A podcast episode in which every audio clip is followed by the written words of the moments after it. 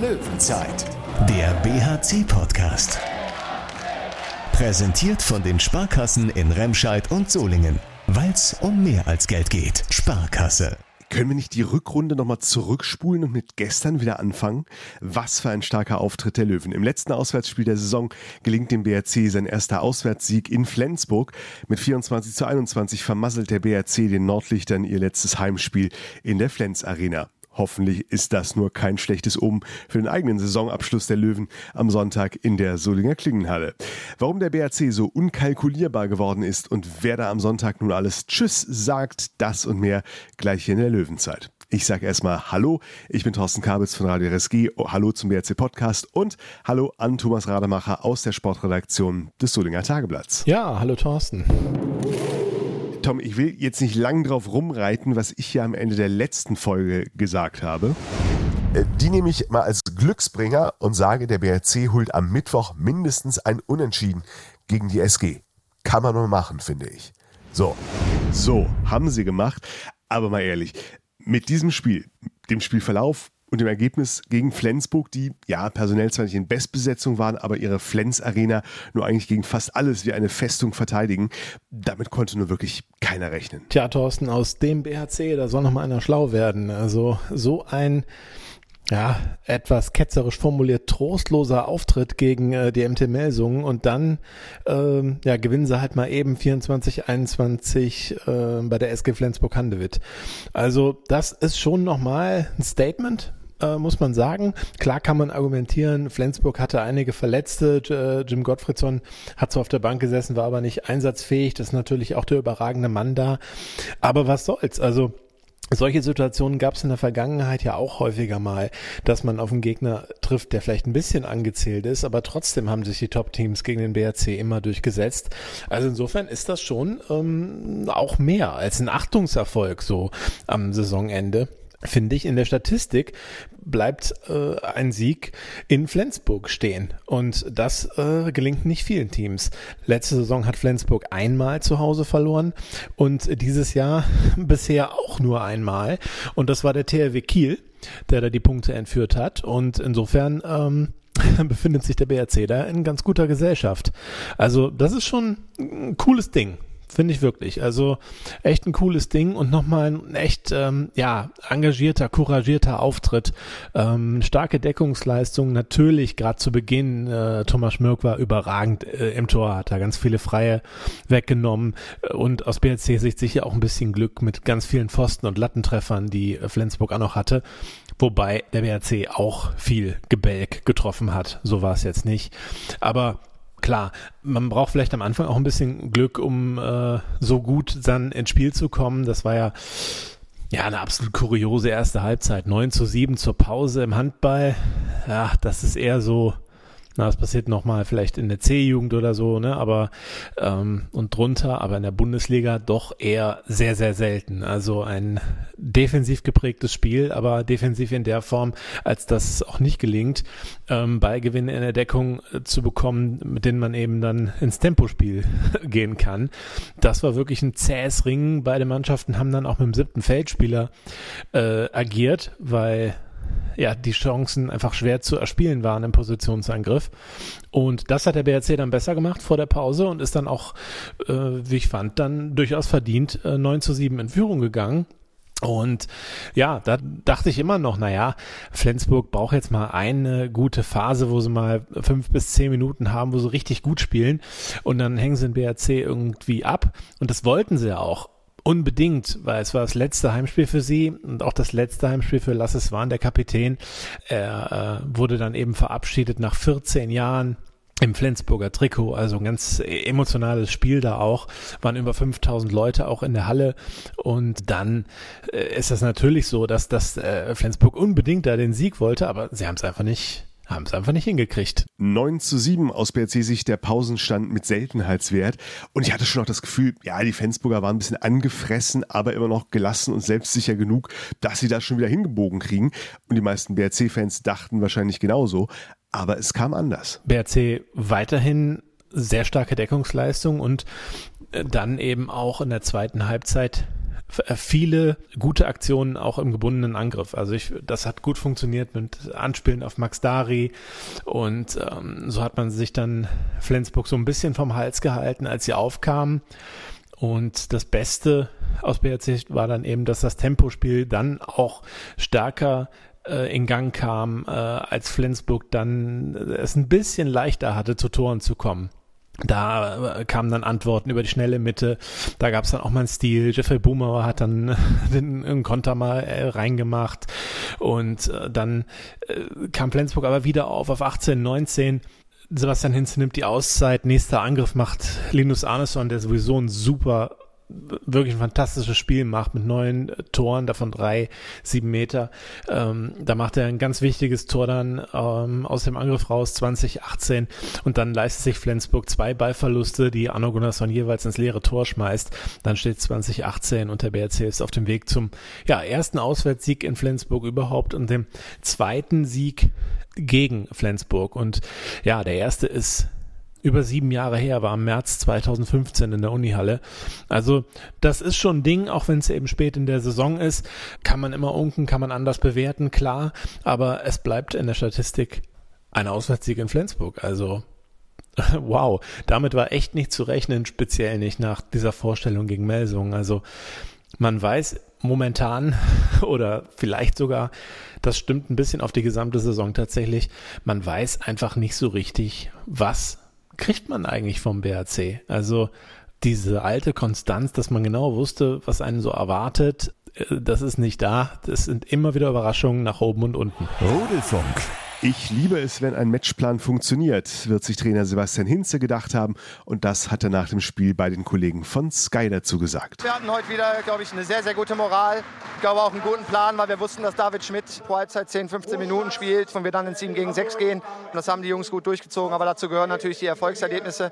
Wir hatten eine sehr gute Torwartleistung haben unsere Bälle reingemacht ähm, und dann hat man halt immer diesen Vorsprung. Ich glaube, zweite Halbzeit ist einmal so, dass es schon kippen kann und dann gehen wir wieder zwei weg ähm, und machen dann auch direkt, als, als Flensburg wieder auf 7-6 geht, äh, zwei Bälle aufs leere Tor. Und ich glaube, dann haben alle dran geglaubt und dann sah das auch sehr souverän aus und haben sie sehr, sehr gut bis zu Ende gespielt. Dann, ja. Ein Sieg der Moral und des Willens für den BRC und gerade nach dem letzten Spiel auch ein Sieg für die Seele. Nach dem Melsungen-Spiel, Tom, hatten wir ein Problem mit einer Einzelkritik überhaupt jemanden wirklich rauszuheben. Das äh, fällt gestern für gestern deutlich einfacher. Ja, individuell, ich habe es schon erwähnt, Linus Arneson, ähm, mal wieder ein ganz starker Auftritt von ihm, neun Tore und halt, ja, an, an allen Enden, an allen Enden und Ecken des Spiels ähm, war er einfach ein entscheidender Faktor Riesenauftritt. Thomas Schmirk war, hatte am Ende, sag ich mal, gar nicht diese mega überragenden Zahlen, auch keine schlechten Zahlen natürlich nicht, ähm, aber der hatte gerade in der ersten Halbzeit wirklich sehr, sehr wichtige Paraden und direkt drei Freie da direkt zu Beginn. Ähm, das hat schon, ja, einen Impuls einfach in die richtige Richtung gesetzt und ja, diese beiden Spieler, die kann man schon hervorheben. Ich fand auch David Schmidt in Phasen. Also er kam ja von der, von der Krankheit dann eben zurück, äh, hat auch, äh, fand ich, gute Sachen gemacht, auch, auch gute Anspiele äh, Richtung Kreis äh, gehabt. Und ja, und apropos Kreis, Max Dari, ähm, ich glaube, einen Fehlwurf hat er zwar, aber auch fünf Tore und natürlich wie immer in der Deckung äh, eine Bank. Auch ja, starke Vorstellung. Also es hatten viele Spieler wieder gute Szenen und äh, ja, das ist äh, schön zu sehen, wie der BRC auftreten kann. Fand auch der Mann, der seine Kollegen im Spiel meist nur von hinten sieht, Torhüter Thomas Schmöck war. Ich glaube, wir haben äh, richtig gut angefangen, haben äh, nicht äh, zugelassen, dass äh, Flensburg ins Spiel kommt. Und ja, also wir wollen heute so ein bisschen nerven, die Flensburger, und das ist uns gelungen über, die, über 60 Minuten und das ist einfach einfach nur geil, dass wir hier gewonnen haben. Und er hatte daran großen Anteil. Thomas Schmirk war, der sich im Norden schon ganz wohl zu fühlen scheint. Wie er auf seinen Abschied beim BRC blickt, hören wir gleich noch. Bei einer Szene gestern, über die wir noch sprechen sollten, Tom, hatte er seine Finger allerdings nicht im Spiel. Und zwar beim ja, tragischen letzten sieben Meter für Flensburg. Flensburg kriegt nochmal sieben Meter und dann möchten, ähm, ja, möchte Flensburg, lass es waren, äh, noch ein, ein letztes Tor schenken zum Abschied. Er geht an die Linie, Christopher Rudek kommt rein, nachdem die ganze Zeit Thomas Schmirk beim Tor gestanden hat, kommt Christopher Rudek für den sieben Meter und er pariert den sieben Meter und äh, dann äh, guckt er wirklich so, also äh, das war ihm richtig peinlich, dass er den Ball gehalten hat. Also es, es hat ihm äh, fast leid getan, äh, dachte ich. Und äh, dann habe ich, ich habe schon mit ihm kommuniziert, da meinte er, es hätte ihm nicht noch fast leid getan, dass er den Ball gehalten hat. Äh, warum wirft Swan den Ball nicht einfach flach unten rein? Also das äh, war dann tatsächlich natürlich für, für Lasse Swan jetzt kein so, keine so schöne Szene. Ähm, aber ja, es, halt, es passt irgendwie zu den Skurrilitäten dieses Spiels, ähm, wenn man dann noch die erste Halbzeit dazu sieht und diese ganzen Pfosten-Lattentreffer, von denen es echt extrem viele gab, äh, die wenigen Tore in der ersten Halbzeit. Also das äh, passt irgendwie auch noch ähm, komplett ins Bild dieser Partie. Und wir merken uns schon mal für Sonntag, sieben Meter eignen sich nur bedingt als Abschiedsgeschenk. Löwenzeit. Und damit heißt es ab heute Donnerstag nur noch dreimal schlafen. Sonntag um 15.30 Uhr.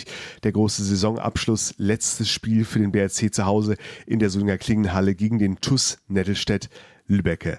Fangen wir erstmal mit dem Sportlichen an. Ich meine, klare Sache. Ähm, der TUS Lübecke hat Stand Donnerstagmorgen noch eine theoretische Chance, die Klasse zu halten. Ähm, allerdings das Torverhältnis so viel schlechter als das der Konkurrenz, dass das einfach nicht realistisch ist. Äh, ich nehme an, am Donnerstagabend wird er dann äh, auch abgestiegen sein. Also es wird äh, für Lübecke um nichts mehr gehen. Das ist das letzte Spiel für die in der Bundesliga.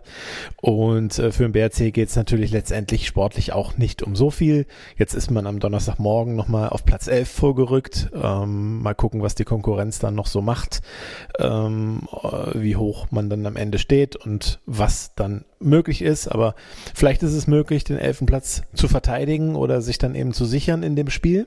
Aber das ist eben so der, der, der einzige sportliche Anreiz. Und ähm, wenn man jetzt so ein bisschen die letzten Spiele sich anguckt, dann hat der BRC eigentlich immer das Unerwartete gemacht. Ich würde sagen, das Erwartete ist momentan, äh, oder das Erwartete wäre ja ein Sieg gegen Lübecke zum Abschluss. Und äh, ja, nach einem, nach einem Drei-Tore-Sieg in Flensburg gibt's dann wahrscheinlich eine Fünf-Tore-Niederlage am Sonntag, wenn man jetzt äh, das Böse formuliert. Hoffen wir es nicht. Hoffen wir mal, äh, sie verschaffen dann nicht nur Sebastian Hinze, sondern auch den neuen Spielern einfach mit einem Sieg, einen würdigen Abschluss. Das ist ja jetzt quasi die Flensburger Situation so ein bisschen. Da möchte man ja einfach nicht mit einer Niederlage gehen. Ich denke, die Motivation wird hoch sein und äh, ich denke, der BRC ist halt einfach auch besser als äh, der TuS Nettelstadt Lübecke und ich, ich glaube ernsthaft, man wird den Bock umstoßen und dann doch das Erwartete tun und äh, Lübecke schlagen. Ah, es wäre schon ein schönes Happy End und eine gute Überleitung in das, was dann in der Nachspielzeit folgt. Denn auch wenn Sebastian Hinze da mit Blick aufs letzte Spiel immer im Fokus stand und steht, es sind ja insgesamt zehn Abschiede, die da am Sonntag anstehen. Die emotionalste Verabschiedung ist natürlich die vom Trainer. Ähm, aber es sind eben auch neun Spieler, da, darunter eben auch ähm, ein absoluter, absoluter Leistungsträger ähm, mit Max Dari. Den hätte man sicher noch lange, lange äh, gerne äh, beim Bergischen HC gehalten, aber ähm, ja, er geht eben zu den Füchsen Berlin, ähm, kann da ja vielleicht äh, auch Champions League spielen, auch wenn es diese Saison dann nicht reicht, eventuell. Aber ähm, das kann er sich dann ja erarbeiten. Vielleicht geht's ja auch mal um die deutsche Meisterschaft. Ähm, das ist natürlich ein ganz großes Ding für ihn. Also ein Riesenwechsel für ihn natürlich persönlich. Ähm, Max Dari verlässt den BRC. David Schmidt, äh, Nationalspieler, verlässt den BRC. Sicher auch eine große Personalie, die äh, Tschüss sagt. Schmidt war jetzt nur zwei Jahre da, Max Dari ist seit 2017 da, also das wird natürlich auch ein bisschen emotionaler. Jeffrey Boomhauer war vier Jahre hier, verlässt den Verein, geht zurück in seine Heimat nach Alsmeer. Äh, Sebastian Damm war drei Saisons hier, verlässt den Verein.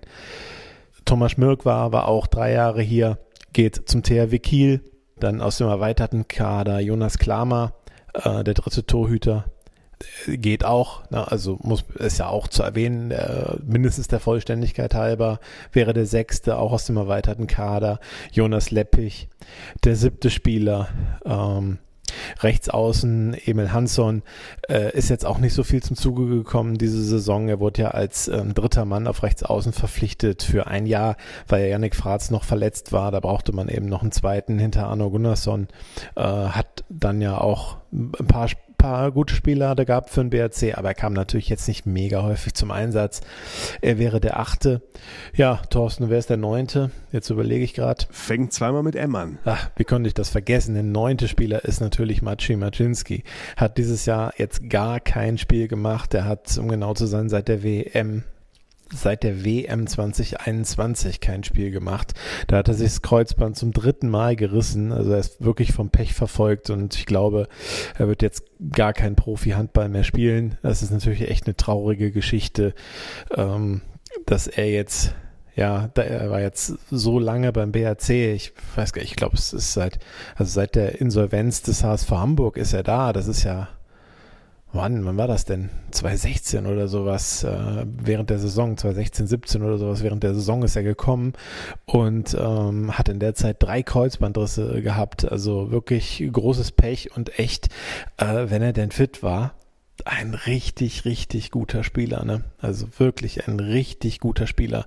Äh, das ist echt schade, dass das so ein Ende nimmt, äh, ein unfreiwilliges Ende der sportlichen Karriere, weil er ja wirklich auf dem Feld dieses äh, nicht nur Potenzial gezeigt hat, sondern auch Spiele gezeigt hat, in denen er auch einen Unterschied gemacht hat. Also irgendwie auch tatsächlich der traurigste Abschied. Für alle anderen geht's ja weiter in irgendeiner Form, in einer, in einer sportlichen Form. Ähm, sie können ja alle spielen, ähm, aber ich glaube für Maciej Maczynski, da, da geht es halt irgendwie unfreiwillig im Profisport zu Neige und das ist schon traurig. Emotional wird es auf jeden Fall am Sonntag, auch wenn einige das, glaube ich, noch so ein bisschen wegschieben oder einfach auf sich zukommen lassen, so wie auch Thomas Schmirk war. Der hat für Sonntag eigentlich nur einen großen Wunsch. Ich hoffe, dass auch die volle Klingenhalle nochmal ich äh, erleben darf. Und deswegen bitte ich auch alle Zuschauer jetzt in die Halle zu kommen und äh, zu unterstützen in das letzten Spiel der Saison. Auf der anderen Seite ist das natürlich äh, Ende der Zeit beim belgischen HC, wo, wo ich sagen muss, dass wir richtig wohl gefühlt haben. Und äh, dass ich auch natürlich find, Schaden finde, dass äh, wir eine Saison ohne Zuschauer spielen mussten. Aber auf der anderen Seite, ja, Level geht's weiter. Ich freue mich äh, auf die nächsten Aufgaben, die auf mich warten. Und äh, ich will mich halt für die Zeit bei den Belgischen dann bedanken. Thomas Schnurfer sagt schon mal Danke, ob sich Sebastian Hinzel seine Abschiedsworte tatsächlich schon zurechtgelegt hat. Hm? Bei den Kollegen von Sky macht er auf jeden Fall gestern noch einen auf gelassen. Äh, total gewappnet. Äh, trotzdem kann man sich ja nicht darauf vorbereiten. Das wird mein erster Abschied sein, den ich, den ich hatte. Ähm, aber jetzt geht es erstmal darum, wir wollen dieses Handballspiel gewinnen. Und dann lasse ich alles auf mich zukommen und genieße das auch. Waren schöne Jahre.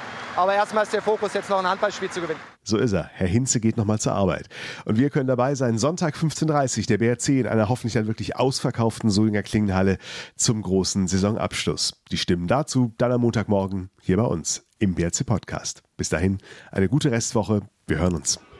Löwenzeit, der BHC Podcast. Präsentiert von den Sparkassen in Remscheid und Solingen. Weil es um mehr als Geld geht. Sparkasse.